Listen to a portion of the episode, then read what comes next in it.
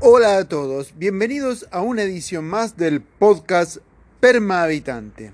Y en esta oportunidad haremos la tercera entrega del capítulo Aprendizaje situado. En esta oportunidad hablaremos de aprendizaje funcional y pleno. Comencemos. Breve repaso entonces de qué se trataba el aprendizaje situado.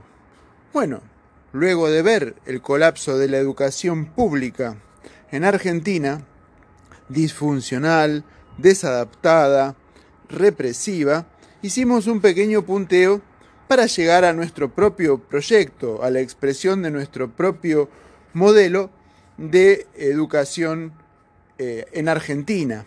Así que mm, repasamos brevemente, aprendizaje situado era aquel que se daba en un lugar y en un tiempo adecuados, no, no era un aprendizaje, una educación universalista, sino localista, eh, entendiendo que el desempeño mejor no se trataba de la adaptación de los niños a la voluntad del maestro, a la generación anterior, sino en la proyección de la generación adulta en la vida de los niños. Por el contrario, entonces el peor de los fracasos para un modelo educativo es que los niños no encuentren la función para las cuales fueron capacitados o deban exiliarse o emigrar, como dicen finamente, a la metrópolis y abandonar el territorio a manos siempre de las mismas eh, personas, el terrateniente, el megaminero, la mega represa, la empresa extractiva de turno.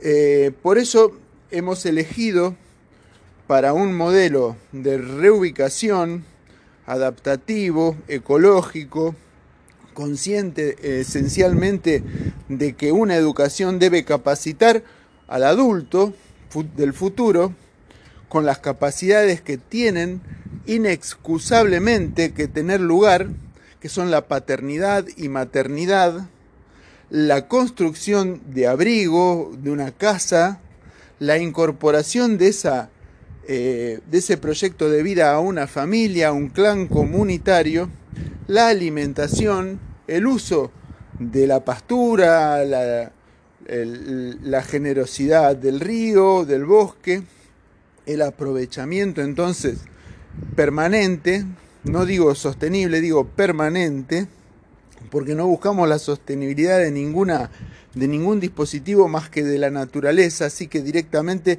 digamos permanente.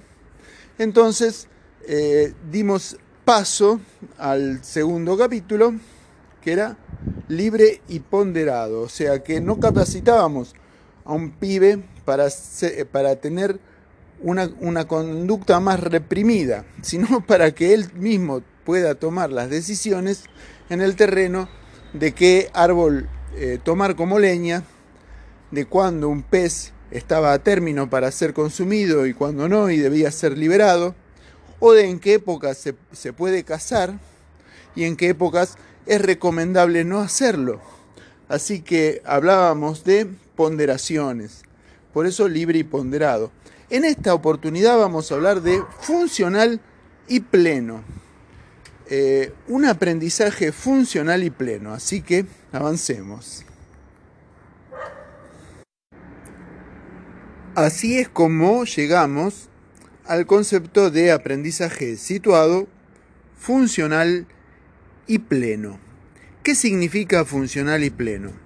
Que el reconocimiento del sendero adaptativo de la comunidad a la que pertenecemos en nuestro tiempo, en nuestro lugar, ha de ser, sin duda, una lectura que incorpore todas las necesidades no voluntarias del ser humano. Las necesidades no voluntarias son aquellas que no podés construir por vos mismo, pero que tenés que aprender de los adultos a imitar. El afecto, la alimentación, eh, las relaciones eh, con la comunidad y sobre todo con la naturaleza. De esta manera sería realmente discapacitante, disfuncional, que nadie saliera de la escuela sin saber eh, faenar un animal y prepararlo en la cocina y comérselo, que nadie supiera construirse un pequeño, una pequeña habitación en caso de necesidad, cómo obtener leña para abrigo, cómo construir una litera elementalmente, acampar, poder saber pescar, cazar, qué eh, vegetales hacen a nuestra alimentación, a la pastura de la hacienda, o, o representan algún peligro para nuestra salud. Ese reconocimiento del entorno natural y biológico no tiene lugar en la educación formal que tiene por cometido eh, desterrar a la infancia de la relación con su territorio por el propósito extractivista que ya mencionamos. De modo que una educación capacitante, readaptativa, libre y ponderada no puede ser otra cosa que funcional.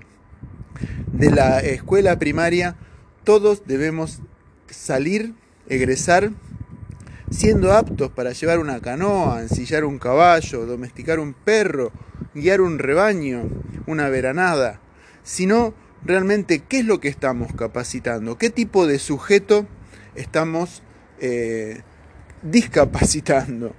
Uno que espere ser peón de un patrón en un país donde el 92% de los empleados rurales estén negro, o sea, una educación cómplice.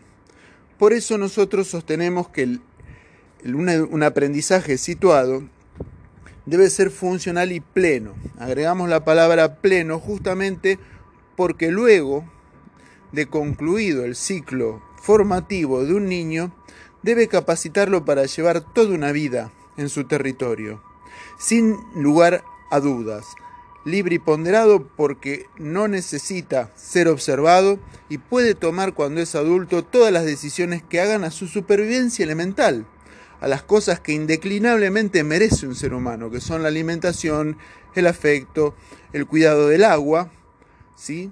la expansión de su deseo sobre el territorio, obviamente la domesticación, el reconocimiento de la flora, todo lo que haga al, sostenimiento de lo que podríamos llamar en la escuela primaria, el apto, el aprobado, un habitante natural de una aldea preindustrial. Así, más allá de las contingencias, las guerras, las idas y venidas de la economía, todos podemos sobrevivir sin preocupaciones. ¿Sí? Simplemente eso. Así que bueno, eso es todo por hoy. Mi nombre, Arturo Avellaneda, y esto fue el podcast Permavitante, un capítulo más de aprendizaje situado. Y como siempre, te pido que si te interesó, lo compartas, lo difundas, lo distribuyas por ahí y si tenés alguna opinión, eh, la abiertas a través de este medio que lo permite o desde las redes sociales. Así que muchas gracias y hasta el próximo lunes en esto que fue el podcast Permavitante.